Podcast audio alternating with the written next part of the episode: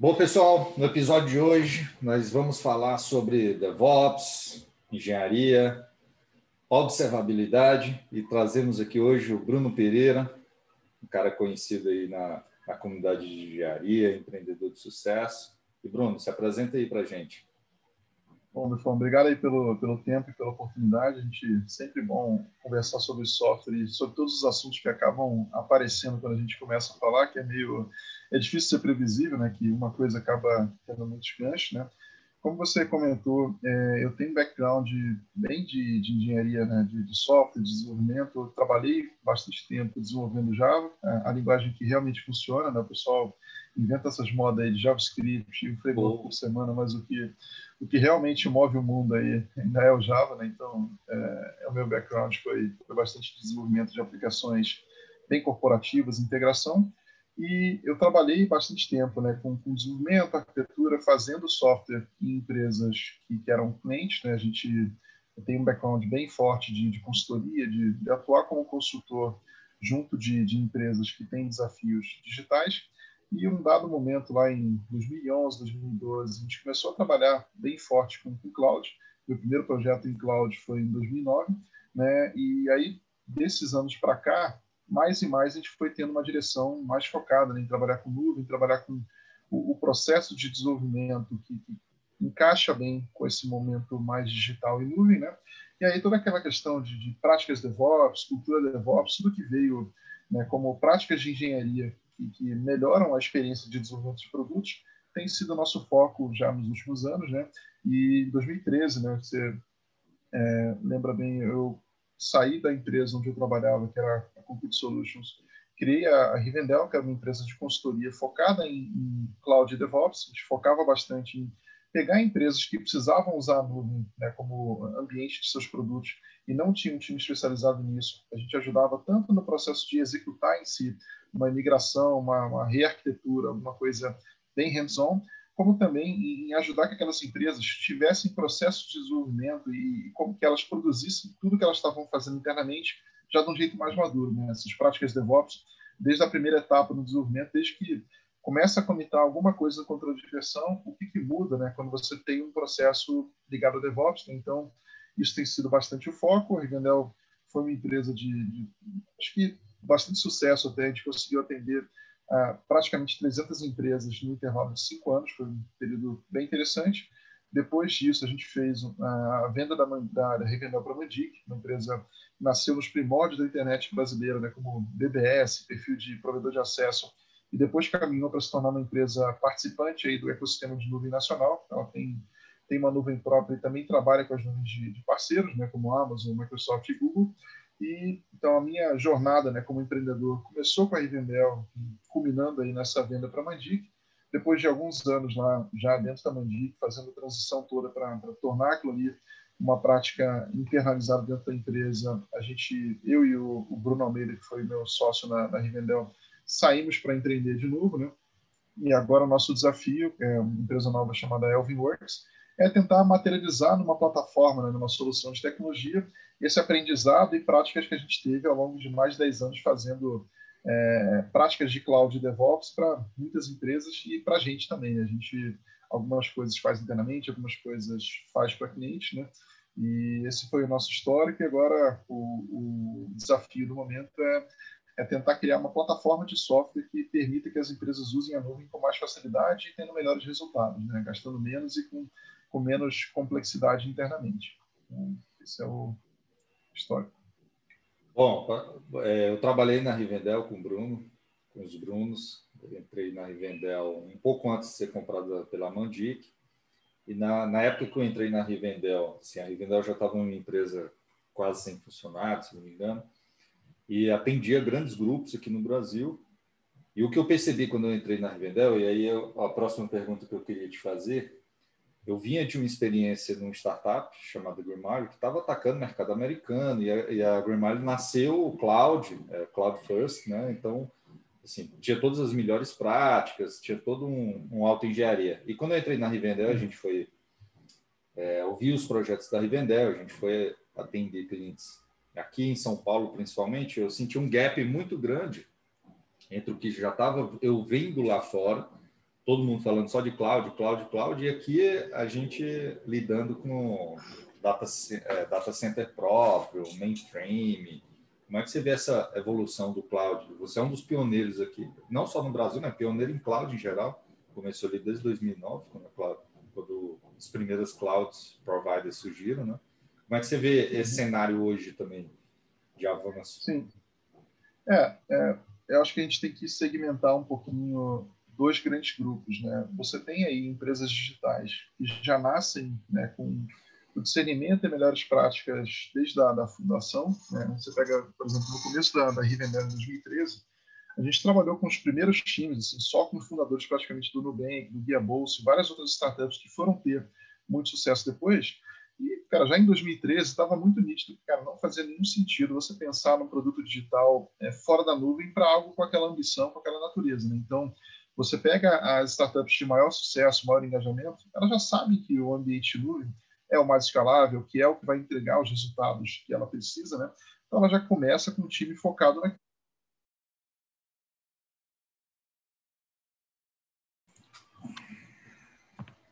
Foi. Beleza. Bom, então, sobre esse contexto né, de DevOps nas corporações, é, a gente tem na prática no Brasil dois grandes grupos. Né? Você tem essas empresas digitais, tipo Nubank, Guia Bolso, Creditas, Log, né? São empresas que, que já nascem sabendo que a nuvem é o ambiente onde elas vão rodar seus produtos e não, não faz nenhum sentido pensar em um ambiente diferente da nuvem para um produto com essas ambições, né? com a expectativa de ser escalável para milhões de usuários, para ter um engajamento e um volume de, de acesso absurdo. Né? O único ambiente que entrega realmente a experiência de automação e também de escalabilidade que essas empresas digitais precisam é a nuvem. Então, essas empresas já nascem sabendo que elas vão rodar lá, desenham sua arquitetura para ir para um modelo já cloud native, né, como o pessoal chama. Se a gente for pegar o outro grupo né, mais tradicional de empresas que nasceram há mais de 10 anos, né, que, são empresas mais tradicionais e tem aplicações com vários ciclos de vida, né? Você tem aplicações que nasceram muito antes da nuvem e tem algumas outras que já nasceram com a nuvem é, sendo re relativamente relevante é, essas empresas mais tradicionais que compõem provavelmente 85, 90% do PIB brasileiro, elas não sabem, tipicamente, trabalhar muito bem com a nuvem. Pode ter pessoas lá que conseguem trabalhar bem e sabem projetar uma aplicação, mas a realidade do, do desenvolvimento delas é, é, pensando num cenário anterior e que era muito diferente né, desse contexto da nuvem. Então, se a gente for pensar essas startups digitais bem capitalizadas, pega Nubank, Creditas, startups que já estão no nível de maturidade e volume grande no Brasil, elas têm uma fluidez para trabalhar com a nuvem muito parecido com o que você encontra no Vale do Silício, nos centros de desenvolvimento e tecnologia da Europa, enfim, é muito próximo do, do estado da arte de, de práticas. Né? Então, você não tem uma, uma, diferença grande com relação a um, um, time de engenharia dessas melhores startups do Brasil versus o que acontece no Vale do Silício. Claro que a quantidade e alguns aspectos mudam, mas é muito parecido com o que acontece lá. Já quando a gente vai para um cenário mais tradicional, você pega uma empresa ela, listada na bolsa no Brasil e que não seja né, aquela empresa com DNA de tecnologia e inovação, ela provavelmente está com um gap de uns cinco anos correspondente a uma empresa parecida com ela no mercado mais maduro, né, numa, no mercado europeu, no mercado americano. Então, existe, né, se a gente for pensar no, no, no mundo real aqui no Brasil, a maioria das empresas que movem a economia, né, que são realmente né, expressivas para a vida dos brasileiros, elas não estão prontas ainda para trabalhar com a nuvem, com práticas DevOps e com nada desse mundo cloud native. Elas estão tentando se adaptar e existe uma, uma crença, né, tem uma, uma iniciativa recente da Accenture chamada Cloud First, ela alega né, que, que 80% ou mais dos workloads que realmente né, impactam a vida das pessoas não estão rodando em cloud ainda e acredita-se que nos próximos três a quatro anos eles vão significativamente migrar para a nuvem. Então, a gente está no momento, é, as empresas digitais já assim, fluidamente usando a nuvem com, com propriedade e é, a maioria das empresas e o que realmente né, impacta mais a vida das pessoas ainda no modelo que precisa se modernizar, né? precisa se, se transformar em termos de, de arquitetura e, e processos para poder rodar na nuvem com, com um nível de, de, retorno mais interessante. Então, acho que esses são assim, os dois grandes grupos que a gente pode classificar aqui no, no Brasil. E em termos de, de, de quantidade de pessoas e, e, gente trabalhando, tem muito mais gente trabalhando ainda nos modelos pré-cloud e mais tradicionais do que no modelo já cloud native com, com propriedade. Né? Então, acho que esse é o cenário que a gente encontra aqui. Ah, inclusive, assim, essa sua divisão me trouxe duas perguntas que, que são uma consequência da outra. Uma bem clássica já de discussão no Twitter, nas redes sociais, sobre essa polêmica é, se DevOps é cargo ou cultura.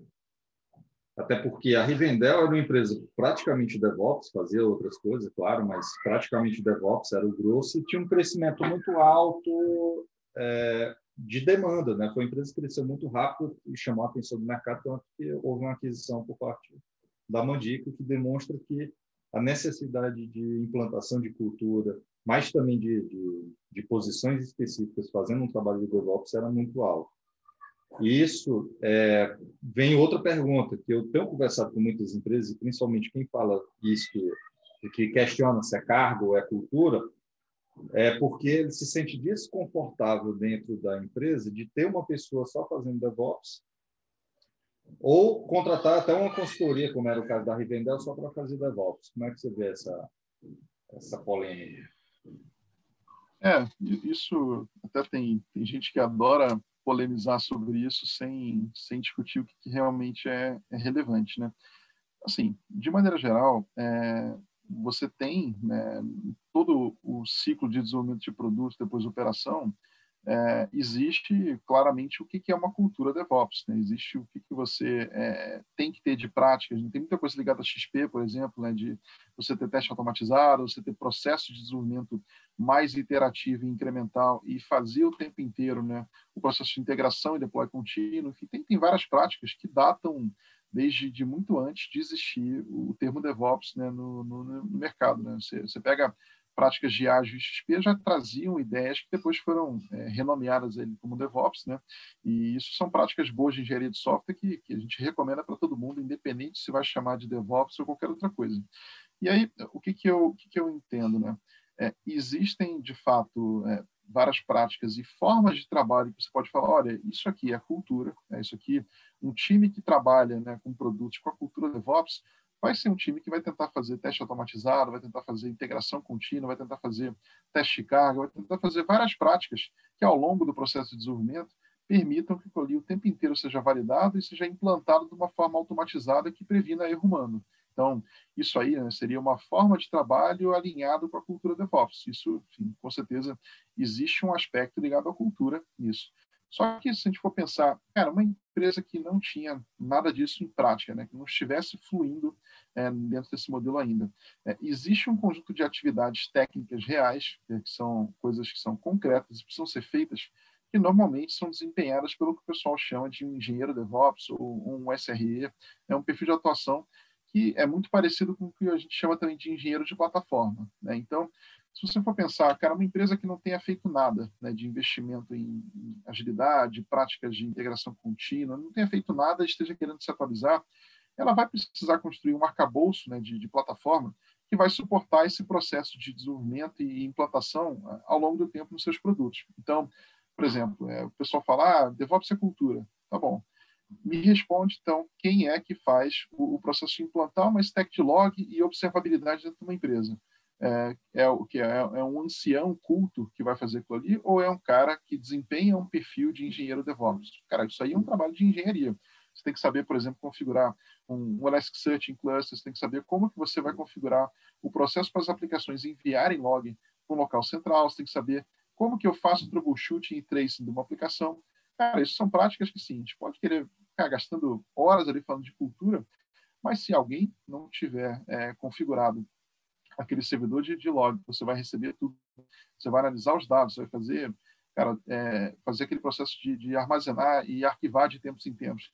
Se alguém não tiver feito esse tipo de implantação, a empresa pode querer trabalhar com as práticas DevOps o quanto ela quiser, que ainda assim ela não vai conseguir ter os resultados que se espera. Então, o que, eu entendo? Né? Existe, claro, né, uma questão cultural de você trabalhar com colaboração e ter, né, de fato, no desenvolvimento, uma preparação para que aquilo ali seja operado com sucesso e também do lado da operação, uma preocupação com automação e práticas de desenvolvimento que também façam com que a passagem né, entre os ambientes internos e produção seja fluida, né, não seja um processo traumático, mas existe bastante trabalho técnico né, para subir essa plataforma né, que suporta todas essas práticas DevOps, isso tem que ser feito por alguém, e normalmente é um engenheiro que o pessoal chama de engenheiro DevOps ou Site Reliability Engineer, né, que são os dois nomes mais comumente usados para isso. Então, é, a gente pode dizer que existe muita coisa ligada à cultura, mas também tem que ter um, perfil profissional que saiba configurar aquilo para entregar para a empresa o nível de maturidade e operação que ela precisa ter. Então, é, tentando não, não gastar muito tempo com polêmica, né, acho que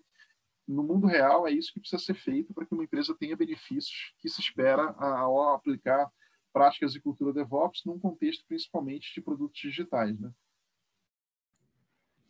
Ah, mas é, assim, seu esclarecimento foi super importante, que me lembrou uma outra coisa. É, apesar de ser uma polêmica, é um ótimo exercício para a gente discutir sobre papéis e sobre o que se fazer na engenharia. E me lembrou outra coisa, que muita gente não vive produção. Assim, ainda existe muitas especialidades, muitos contratos, muitos serviços que a pessoa desenvolve um software e entrega para a empresa. Então, você vê fábrica de software até hoje fazendo isso, e esse, e esse pessoal não vive produção. Só quem vive produção é, consegue entender bem o que você falou agora, porque assim, a ideia do DevOps é o end-to-end, -end, né? O cara que consegue fazer é, é a mistura do, do sysadmin com o desenvolvedor, o cara que consegue entender de ponta a ponta. Só que no mundo de hoje, desenvolvimento de hoje, assim, é impossível uma pessoa só cuidar de um sistema um pouco mais complexo, né? A não ser que seja um app super simples, que uma equipe com duas, três pessoas consigam manter, o que não é a realidade de quase ninguém mais no mercado. E, e quando é de startup é muito early stage, né? muito uh, na época de validação, quando ainda é MVP. E aí me lembrou disso. É, como é que você vê essa questão hoje? Que a, a, a grande maioria das empresas, como você falou, o, o maior PIB do Brasil ainda vive pré-cloud. E esse pessoal não tem, o dia a dia consome a gente, assim, consome o nosso tempo. Além de não ter a cultura, não ter tempo que mesmo que aprenda a cultura, você precisa entregar resultados, que foi que você falou. Como é que você vê essa separação ainda hoje de, de produção e de empresas de uhum. consultoria Sim. pura? Sim.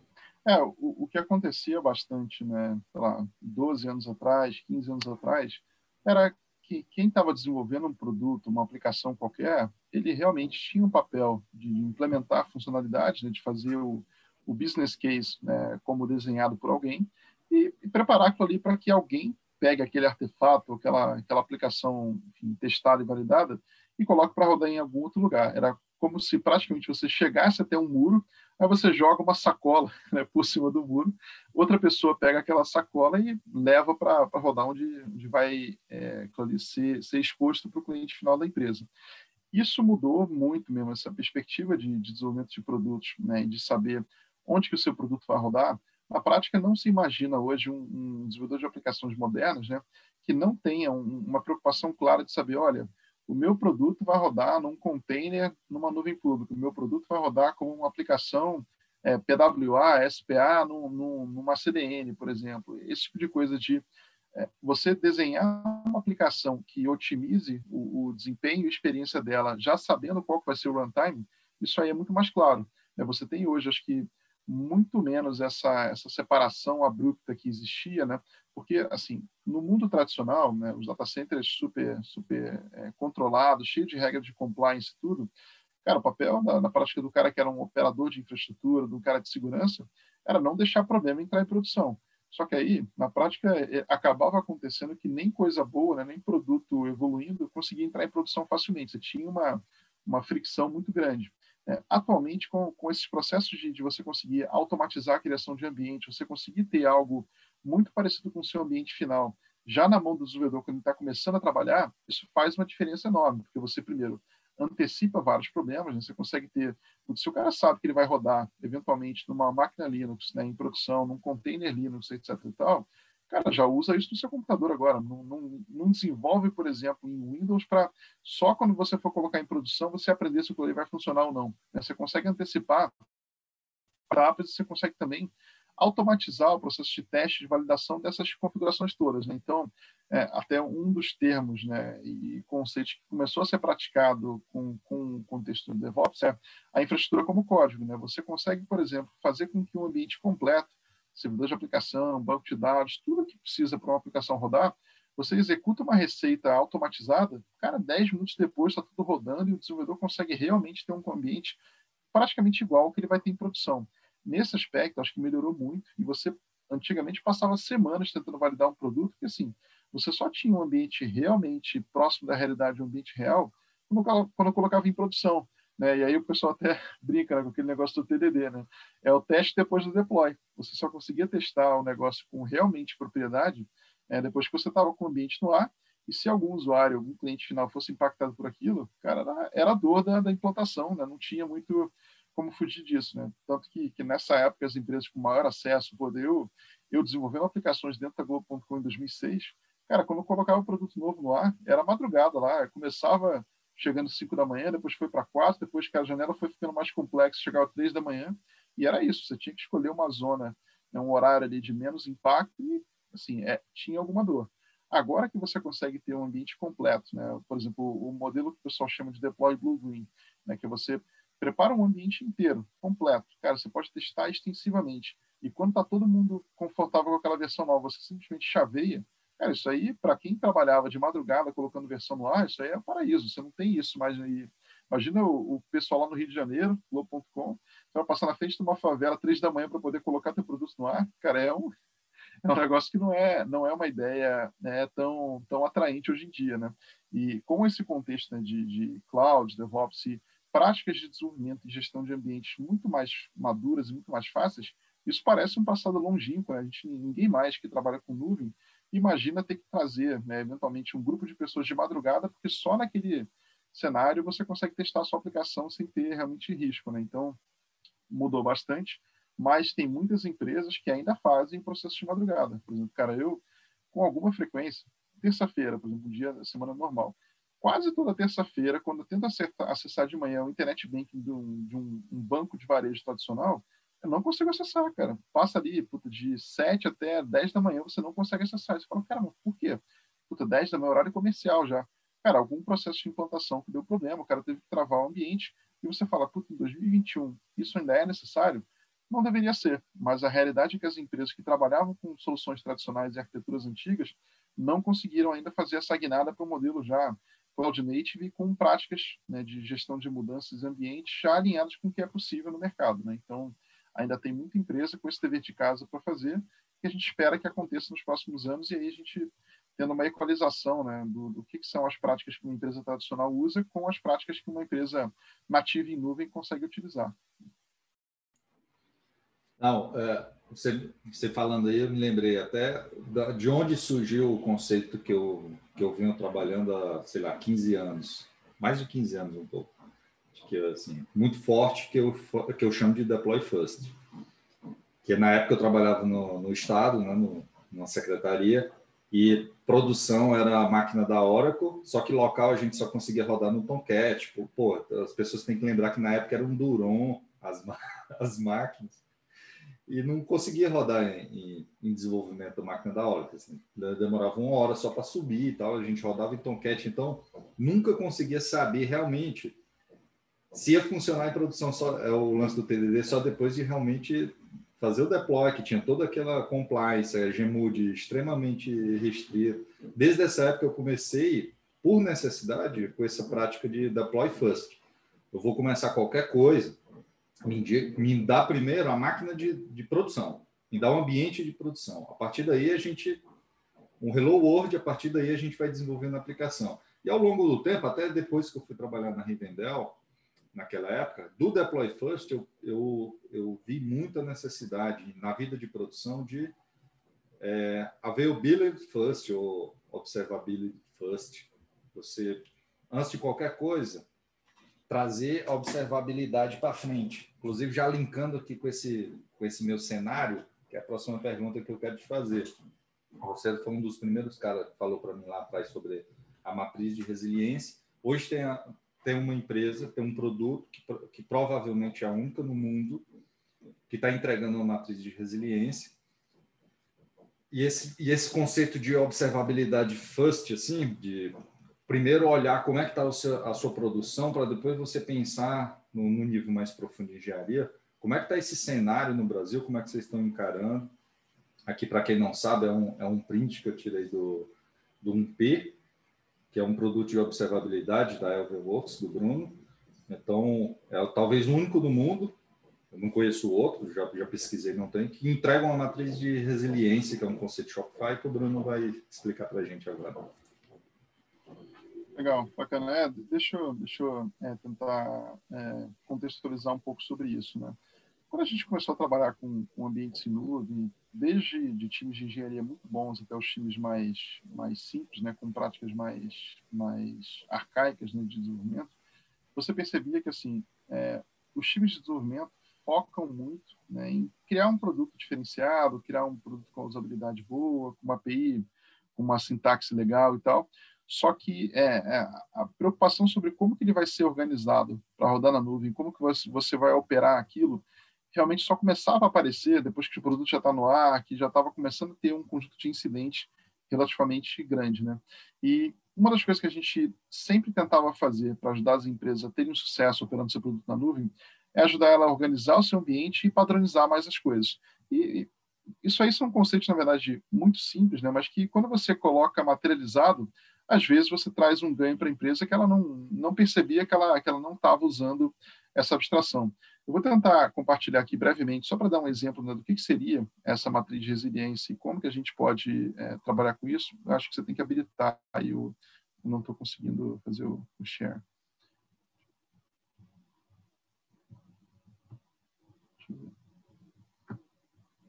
É, não tô. Tá desabilitado para mim ainda aqui.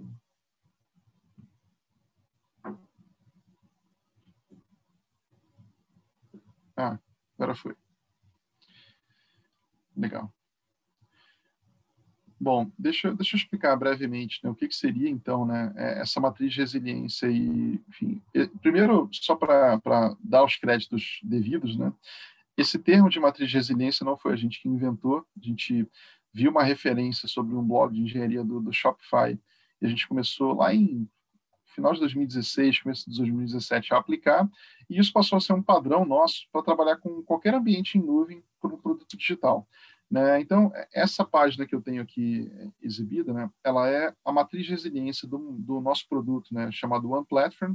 Eu vou usar ela só para explicar brevemente qual que é a ideia e que resultado que a gente consegue ter com isso, e com isso a gente consegue depois ir para temas um pouco mais avançados. Né?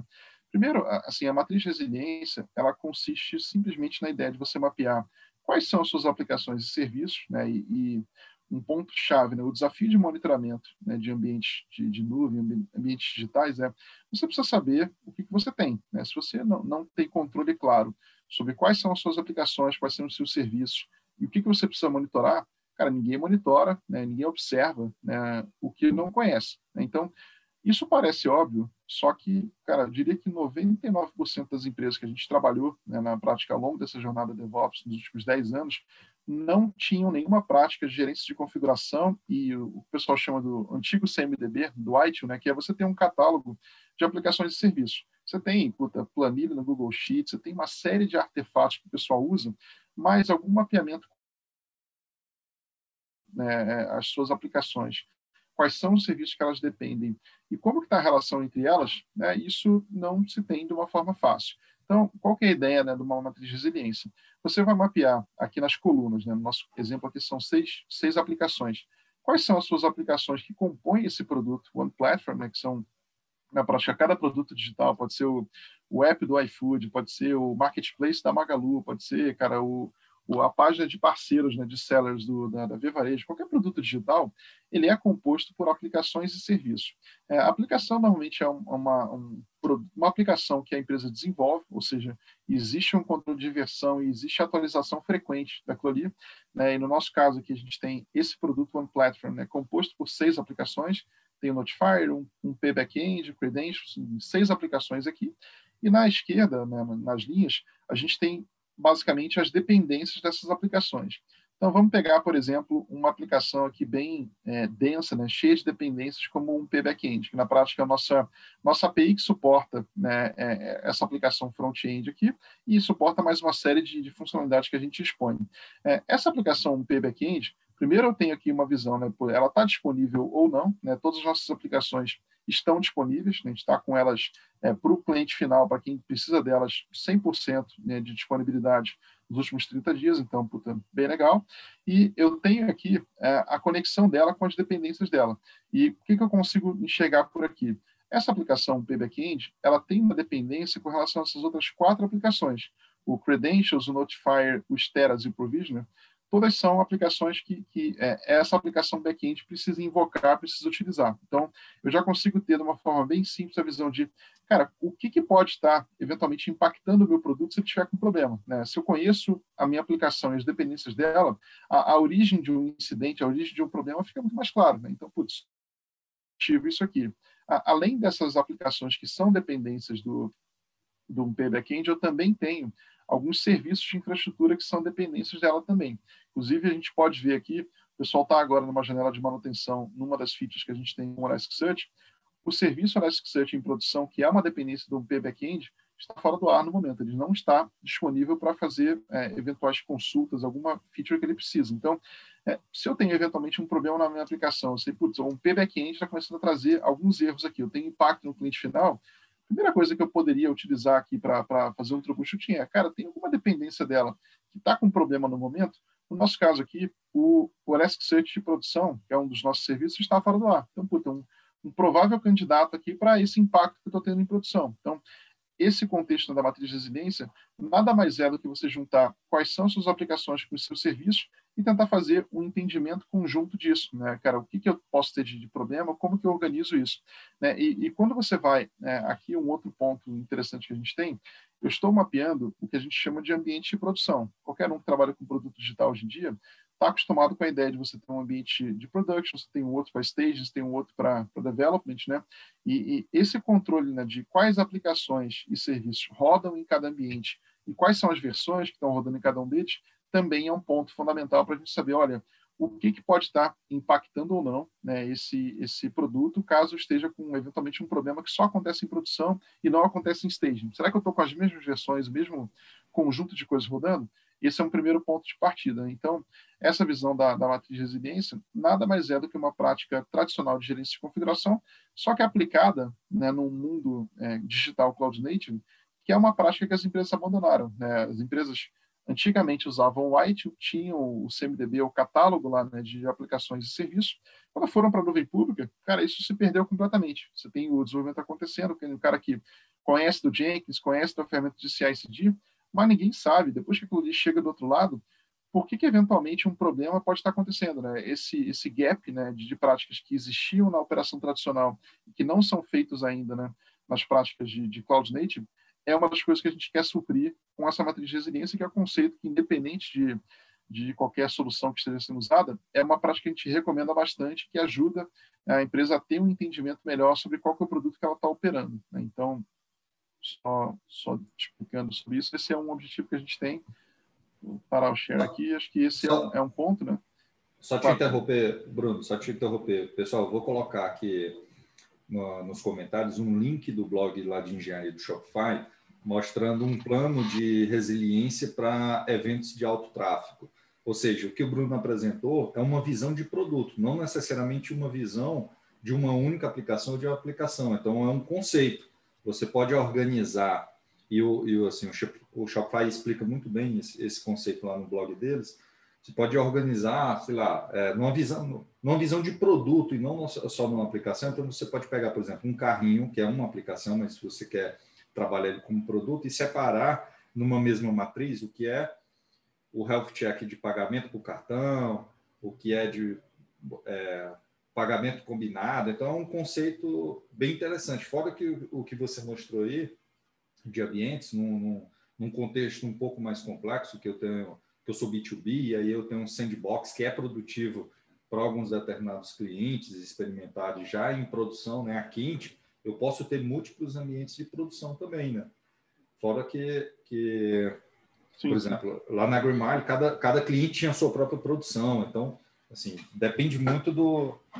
Essa flexibilidade é super interessante, assim, você deixar... A empresa sabe como organizar a observabilidade dele e eu forneço a, a aplicação. Não é esse o racional?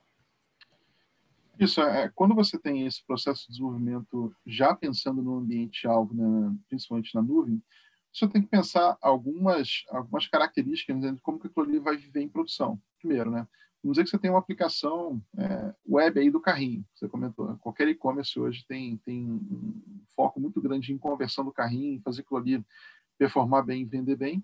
Uma das coisas que você tem que pensar logo na largada é, cara, o que, que eu vou fazer para que meu produto tolere falha num componente de baixo? Por exemplo, se eu tenho um único servidor para servir o meu carrinho, se aquele servidor estiver fora do ar, eu vou ter um problema que não vou conseguir vender para os meus clientes.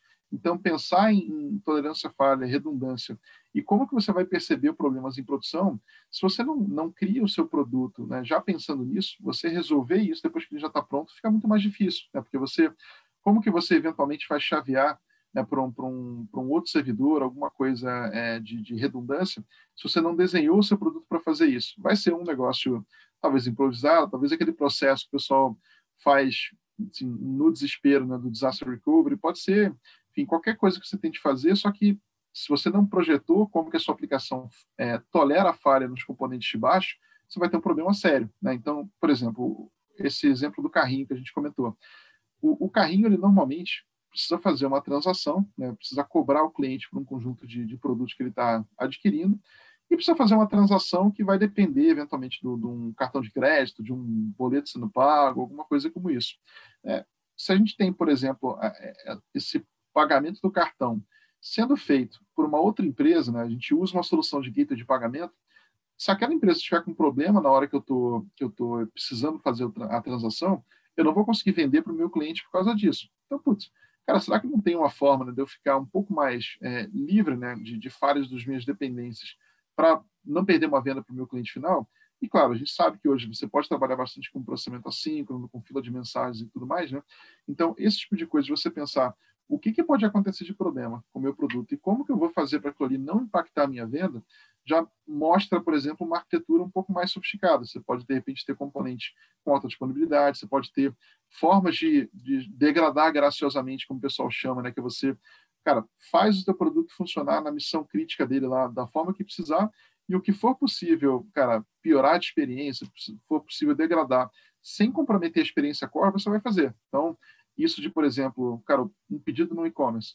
Você pode colocar aquele pedido numa fila, na hora que o cartão estiver passando novamente, na que a empresa de pagamento estiver funcionando, você transaciona e você não perde uma venda do cliente, não deixa o cliente frustrado por algum problema de infraestrutura que aconteceu.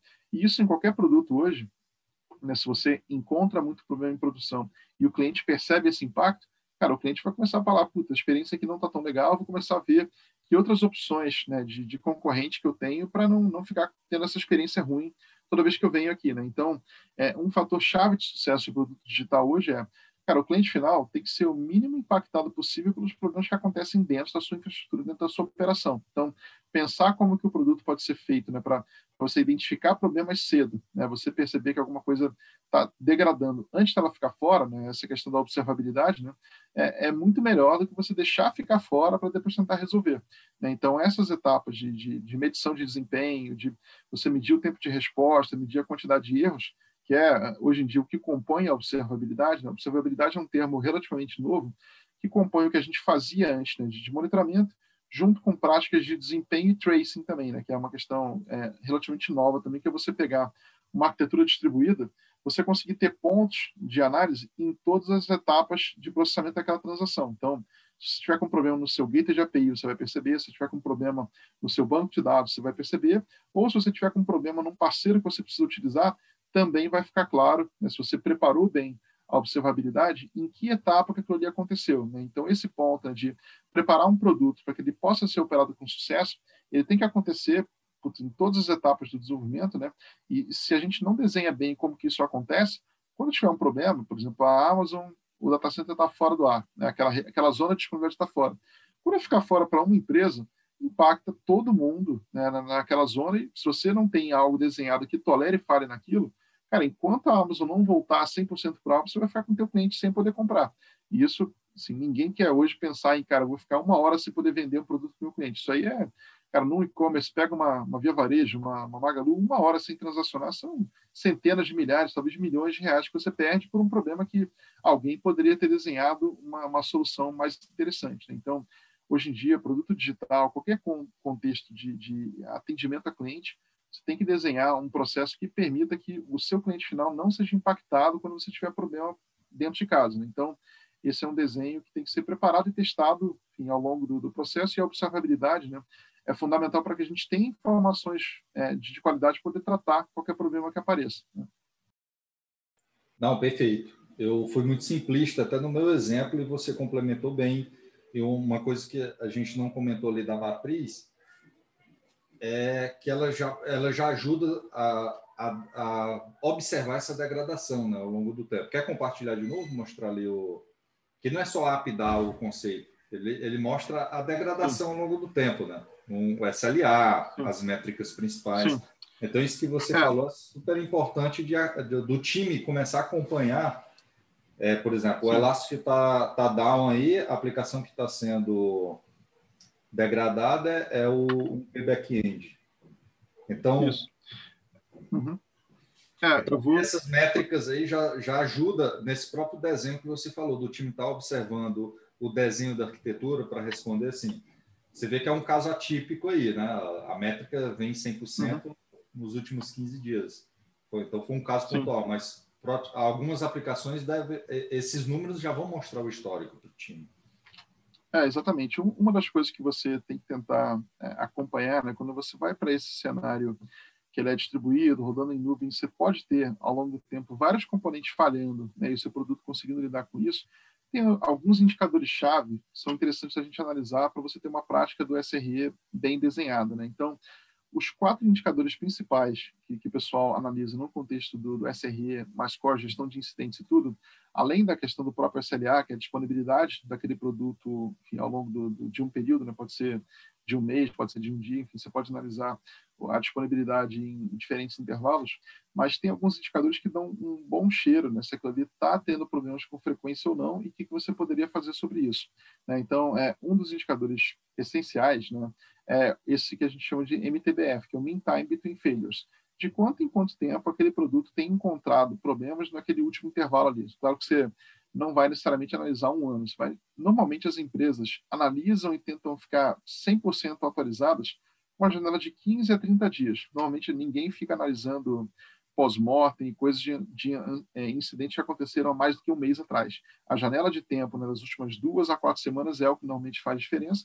Né? E se a gente percebe, olha, nas últimas duas semanas esse produto aqui está tendo falhas, está tendo alguma indisponibilidade ou degradação, cara, a cada, sei lá, três horas, quatro horas, talvez esse problema aqui é, se agrave né, e você fique fora do ar durante um período extenso. Né? Então, analisar indicadores e tentar aprender com eles para ver como você pode resolver aquilo ali na origem é super importante. Então, essa questão do mean time between failures, mean time shock knowledge, né? o mean time shock knowledge é, é o tempo que o teu time demora para perceber um problema. Então, por exemplo, aconteceu um problema lá, o seu carrinho não está mais passando cartão de crédito. Putz, se eu demoro mais do que um minuto, dois minutos para o meu time ter ciência daquilo, ah, vou saber quanto tempo né, eu vou demorar para resolver o problema, que é pior ainda. Né? Então, esse tempo para identificar um problema e começar a trabalhar nele tem que ser muito rápido, tem que ser idealmente poucos segundos, no máximo um minuto, porque senão é um tempo que o teu cliente está sendo impactado. E a gente tem outros dois, é, é, na prática, indicadores que são bem interessantes nessa visão de operação, que é o mean time to recover, né, que é o tempo que você demora, na média, para o incidente se recuperar, né, para você começar a, a, a realmente a, a, operar normalmente, e o mean time to respond, né, que é o tempo que o teu time demora para entrar em ação, efetivamente. Né? Isso aqui são, são é, indicadores que vão te dizer, na tua tratativa de incidentes e problemas na tua operação, se você está fazendo um bom trabalho ou não. E aí, é, existem né, vários benchmarks, é, existe um trabalho de pesquisa do, do Jess Humble lá, que tinha uma empresa e vendeu para o Google, né, que é o DevOps Research, ele dá vários benchmarks Cara, quão bem as empresas é, que, que, fazem bons produtos e, ou, ou as empresas mais tradicionais têm dentro da sua operação. Tipo, é, é normal que você fique, por exemplo, horas fora do ar? Uma empresa saudável não é, Mas numa empresa mais tradicional que não tem essas práticas bem definidas, pode ser comum que você tenha uma SLA de disponibilidade de 95%. Você fica, sei lá, uma hora fora do ar por dia. Isso aí, numa perspectiva moderna de produto, é muito ruim. Uma hora por dia, cara, é muito tempo impactando seus clientes e isso não vai gerar uma satisfação boa. Então, medir os indicadores corretos e conseguir analisar o que está impactando é um passo-chave para que você possa fazer na sequência melhoria contínua e chegar num ponto de operação importante. E, e, aí tem um outro ponto linkando com isso, né, que são métricas que durante o desenvolvimento o pessoal pode utilizar, essas métricas não são ligadas ao SRE, são mais métricas ligadas a um processo de desenvolvimento, né? É, elas são as métricas do, do, as quatro do Accelerate, né? do livro do, do Jess Humble, né? Que é o, o Deployment Frequency, o, o Mean Time to Recover, ele é um dos, dos pontos importantes, o Change Failure Rate, que é com, com que frequência que você coloca versões novas no ar e você tem que fazer um rollback ou eventualmente você tem que, enfim, é, aplicar algum patch logo na sequência, né? E tem o Average Lead Time, que é tipicamente entre o time de desenvolvimento terminar um desenvolvimento né, e aquilo ali ir para a produção, quanto tempo leva? Né? A gente fez alguns trabalhos de consultoria em empresas tradicionais. Cara, a gente primeiro chega num lugar que muitas vezes não sabe qual é esse tempo. Você pergunta para o time de desenvolvimento e fala: olha, cara, uma semana aqui a gente desenvolve e coloca no ar. Você vai começar a olhar, cara, na verdade não é uma semana. Você vai começar a medir, são três semanas, são eventualmente 30 dias. E, e as empresas muitas vezes não têm nem visão de o que, que é de processo e uso internamente que faz com que esse processo se torne tão longo. É, eu já peguei um caso mais extremo, uma empresa de capital aberto, que inclusive não está indo bem das pernas atualmente, mas na época estava, na época era líder de mercado do segmento dela, ela tinha um lead time entre o time de desenvolvimento produzir é, alguma feature e ela ir para a produção, passando todas as etapas de teste, vários ambientes, oito meses. Aí eu falava, cara, em oito meses, uma startup concorrente dessa empresa vai aparecer, vai eventualmente pegar um cliente dela, né? E, e, se você pensa, cara, o tempo que eu levo entre alguém propor uma ideia, ela ser construída e você colocar em produção, se você tem meses, né, entre qualquer coisa que você fez, você conseguir colocar para o teu cliente final, é, utilizar e te dar um feedback, cara, o teu tempo de aprendizado e, e cara, amadurecimento contra a concorrência, cara, é, essa empresa não vai conseguir competir com as empresas mais é, inovadoras que vão aparecer na sequência. Né? Então, esses fatores de com que frequência que eu coloco o produto no ar, quanto que eu tenho de problema e, e quão suave é o processo entre eu desenvolver um produto e colocar em produção, são fatores-chave de sucesso. Então, quem não estiver buscando otimizar, medir e otimizar né, essas quatro métricas do SRE e, e as quatro do Accelerate, né, que são mais ligadas ao desenvolvimento, vai ter um problema muito grave com, é, concorrendo com as empresas que adotarem isso de uma forma mais interessante. Né? Então, é, isso aqui, a gente está falando muito de engenharia, muito de coisas que são parecem que são termos muito técnicos, mas se o seu produto digital, sua empresa que está tentando ser digital nesse momento aí de, de pandemia e atualizando o seu, seu portfólio de aplicações, não estiver medindo e tentando otimizar isso, você vai ter bastante dificuldade de concorrer com as empresas que já adotam isso como uma prática normal de gestão e analisam isso diariamente. Então, esse é um ponto de recomendação muito bom, que é, é não só medir as coisas muito específicas do seu produto, mas medir se o seu processo entre desenvolvimento e colocar em produção se ele está funcionando de uma forma saudável também, porque senão você vai estar provavelmente gastando muito mais do que você precisaria para construir o seu produto e operar ele depois. Né? Então, esse é um ponto bem chave, saber como escolher os indicadores e analisar isso bem, bem proximamente. Né? Não, perfeito.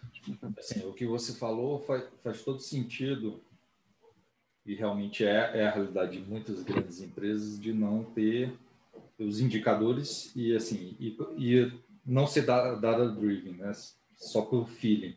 Já peguei vários casos onde a pessoa ela não vê o, o cycle time, aliás, o lead time, ela só vê um cycle time que é depois que o dev diz, ah, terminei de concluir e eu vou colocar em produção, ou então alguns volumes, como por exemplo, ah, todo dia eles liberam alguma coisa para mim, mas se ela não, não, não percebe, não tem um sentimento todo dia tem alguma coisa subindo, mas foi pedido há oito meses. É, é, muito estranho isso, porque ela não, não consegue, assim, perdeu o, o time, né? Então não sabe realmente qual é o volume. Quando você adota alguma prática de engenharia que diminui esse volume diário de deploy, como por exemplo testes automatizados, o que gera no feeling é ah, diminuiu a produtividade, porque ela não está vendo todo o cenário, ela vê só um pedaço que ela observou. Né? Ao invés de estar tá subindo oito coisas por dia, está subindo duas. mas estão subindo com qualidade, não tem rollback. Então, essas, essas práticas que você falou são, se de métricas, são super importantes de, de visibilidade do cenário. Né? Sim, é, tem, tem um aspecto que é, que é bem interessante, né? A gente pensa muito produto digital, desenvolvimento, tem algumas coisas que podem estar é, mal organizadas né, no processo entre um time, uma unidade de time desenvolver e ela conseguir colocar em produção.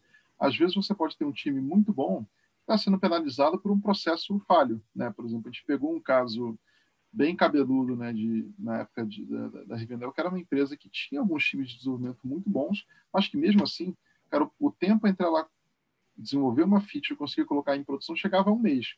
Aí você vai ver o que, que pode estar acontecendo nisso. Né? Entre a jornada do cara comitar uma, uma linha de código e aquilo ali ir para a produção, você pode ter integração com outros times, você pode ter eventualmente um processo de desenvolvimento e empacotamento de artefatos com autoacoplamento. Né? Você pode ter, de repente, cara, 10 times que também compartilham aquele mesmo repositório e o processo de desenvolvimento não está bem alinhado, você pode ter, eventualmente, a gente viveu isso, 200 pessoas desenvolvendo e só três que podem setar um pull request. Então, você pode pegar vários problemas que extrapolam um time específico e vão nessa jornada né, entre o controle de versão e você colocar em produção. Cada problema vai ter, eventualmente, alguns sintomas. Né? O lead time ele é um, muito claro. Quando você tem um lead time alto e, e, você não tem indicadores de qualidade ruim dentro daquele time, provavelmente o processo né, que aquele time tem que seguir para colocar em produção ou tem etapas manuais que, que não precisariam acontecer, ou, eventualmente, alguma coisa com relação à autonomia do time, colocar o produto no ar, não está acontecendo, né? E aí, quando você deixa de ter autonomia no time e você passa a ter ele, cara, o tempo inteiro impactado por coisas que acontecem em outros times, primeiro, isso gera um turnover alto. É, é, é muito frustrante você, sendo um bom desenvolvedor, você ter que trabalhar num lugar no qual, cara, você sofre para colocar cada coisinha que você está construindo em produção. Então, num ambiente de desenvolvimento de produto digital, se você não tem autonomia para o time, autonomia e responsabilidade, né? Para o time construir o seu produto e caminhar para o sucesso de uma forma mais livre, cara, o, o, time não vai se sentir bem, isso provavelmente vai, vai impactar a qualidade dos seus produtos e também a qualidade do seu time, né? Você começa a ter as pessoas pedindo para sair, você nem entende por quê. Aí você vai olhar no detalhe, pode ser um problema simplesmente, olha, eu tenho um processo aqui que ele é automatizado até uma determinada etapa, e depois eu tenho um comitê de mudança que se reúne a cada duas semanas, e se o comitê não aprovar, não pode ir para a produção. Aí você tem, de repente, excelência numa parte do processo e, e muita, muita fricção, muita ineficiência em outra. Então, analisar esses indicadores macro e entender o que, que pode estar impactando a qualidade do seu time, do seu produto, é, é, é um fator chave para você saber qual problema exatamente resolver. É um problema de autonomia, é um problema de qualidade de código, um problema de, cara, o time técnico precisa de treinamento, precisa de alguma coisa nova que não está acontecendo, né? É, o sintoma pode ser, enfim, um e a solução pode ser bastante diversa, né? Você pode ter N problemas ali que você vai ter que solucionar para ter um produto caminhando com sucesso, né? Não, perfeito. Até você falou, me lembrei de até uma grande empresa atualmente que eu conversei com as pessoas que estavam que estão saindo de lá, o porquê é, assim, a empresa está fazendo by the book tudo o que se fala sobre criar uma boa cultura, diversidade, é, cargos de salário, feedback, organização de time, etc. Mas as pessoas estão saindo porque não mexeram no que para um dev, um cara que é engenheiro, é o principal no dia a dia dele, que é a gestão de mudanças e o, e o, e o modelo de, de, de deploy, de desenvolvimento, né? o, ciclo de vida de desenvolvimento praticamente continua a mesma coisa, e as pessoas no, no dia a dia não vê a mudança. O que você falou é, é extremamente fundamental. aqui já pegando até um pouco na área de gestão de, de gente de time, porque quando fala em cultura, esquecem o dia a dia do, do engenheiro, né? a pessoa que está na ponta ali, que geralmente fica de fora, não, não não entra no planejamento de cultura essa parte de que isso é cultura também, como você falou, o cara vai perder, começa a perder engenheiro, começa a perder alguns managers ali, coordenadores, etc. E quando vai ver é esse detalhe. Continua a mesma coisa, a mesma dificuldade, a frustração de carreira muito alta, então a pessoa, pô, vai, não estou me desenvolvendo aqui, eu vou procurar outro ambiente. Então faz. Sim. É, a gente está conversando com, com amigos que trabalham em ambientes técnicos mais avançados, né? Pega ecossistema dos Estados Unidos, Canadá, Europa. Cara, já assim, a gente já um pouco mais velho, né? acha isso aí um pouco de, de purismo e, e, preciosidade, mas você escuta desenvolvedor trocando de empresa simplesmente que o cara quer trabalhar com uma outra tecnologia. O cara fala, olha, Ah, eu trabalhava com Java, mas agora eu quero trabalhar com Elixir, quero trabalhar com Rust, ou qualquer tecnologia nova.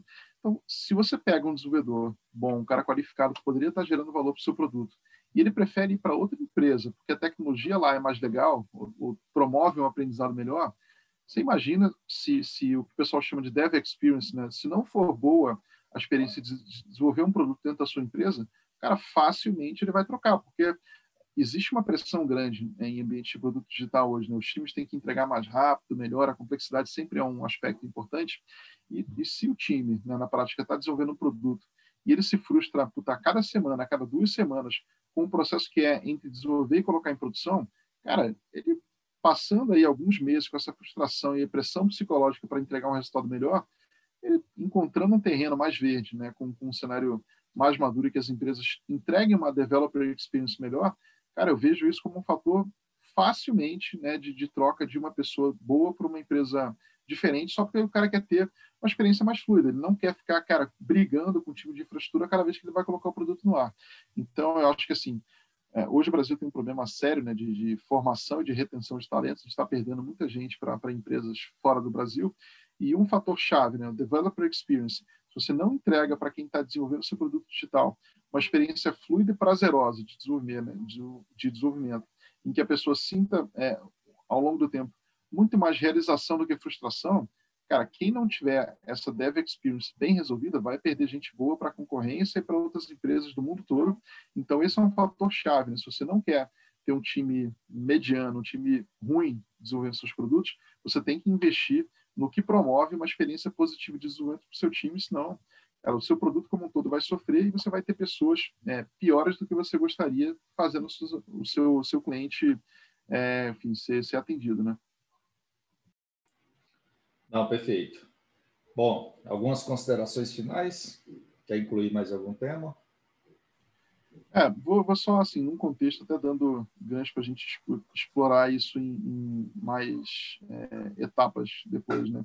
Acho que esse ponto né, de, de dev experience, né, pensar né, no que, que acontece entre o desenvolvimento de uma aplicação e ela ser operada em produção, é um tema que as empresas devem prestar atenção, tentar fazer benchmarks, ver, cara, por que, que a empresa X é tão desejada pelos desenvolvedores e a minha empresa não é? Por que, que eu estou com dificuldade de contratar? Às vezes tem muitas coisas além do salário. Às vezes tem empresas que pagam muito bem e não conseguem contratar boas pessoas. Então, analisar um pouco mais essa questão do dev experience, do que, que você está fazendo é, realmente para o seu time de desenvolvimento ter uma experiência melhor, é um ponto-chave. Essa questão de pensar, por exemplo, observabilidade, de pensar como que eu vou operar né, e resolver problemas do meu produto no começo do desenvolvimento da aplicação e, e, não só depois que eu coloco em produção, também é uma outra etapa, né? E aí, é, é, nesse processo né, de produtos digitais e tudo que acontece no desenvolvimento, tem alguns temas né, de, de, medição, de benchmarks, que é, a gente recomenda bastante que as empresas façam benchmarks e vejam o que, que as empresas de sucesso digitalmente hoje estão conseguindo crescer bem e, e entregar uma experiência positiva para o seu cliente, o que elas estão fazendo para criar os seus produtos. Esses benchmarks, que muitas vezes passam por trabalhar com cloud, trabalhar com, com experiência self-service para o desenvolvedor e, e, práticas de engenharia que sejam as mais modernas, normalmente funcionam melhor para o clima interno da empresa, retenção de funcionários e também culminam né, com um produto que entrega uma melhor experiência e rentabilidade para o cliente final, né, que é, um, na prática, sempre o foco das empresas é, é, é ter um nível de satisfação boa é bom, né? E, e, ser percebidas pelo mercado como customer centric, né? Empresa que coloca o cliente em primeiro plano e que tenta fazer o máximo possível para que aquele cliente seja feliz com, aquela empresa. Né? Essas empresas normalmente entregam né, para os seus funcionários, para os seus profissionais ali que estão desenvolvendo produtos, uma experiência de ponta a ponta muito positiva, né? E acho que isso vale como benchmark para, cara, o que eu preciso fazer hoje né, para que o meu produto possa ser melhor para o meu cliente final e que para o meu time também seja mais positivo, né? Que meu time seja mais feliz trabalhando. E esse é um ponto que vai se ramificar em muita, muita conversa que tem pontos de melhoria, mas assim, no radar né, do, do DevOps, do Cloud, de observabilidade, tudo isso aí, acho que esses são pontos-chave para começar um entendimento maior e análise. Enfim, a gente recomenda que todo mundo preste atenção nisso e não só em, em marketing, vendas. Vamos também olhar um pouco mais para a engenharia e ver o que a gente pode fazer melhor ali, porque algo bem feito na engenharia muitas vezes vai ser melhor para o cliente final na ponta também. Então, todo mundo está interessado que isso aconteça da melhor forma possível. Né?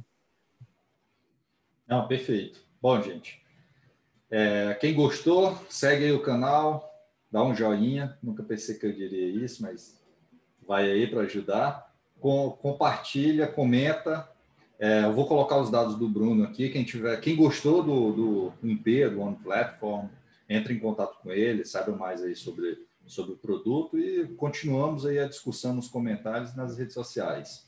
Até o próximo vídeo.